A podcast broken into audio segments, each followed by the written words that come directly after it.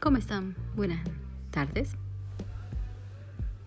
En esta oportunidad voy a conversar sobre este tema actual.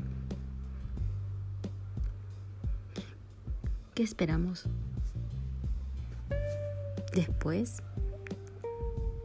de salir de esta coyuntura del COVID-19?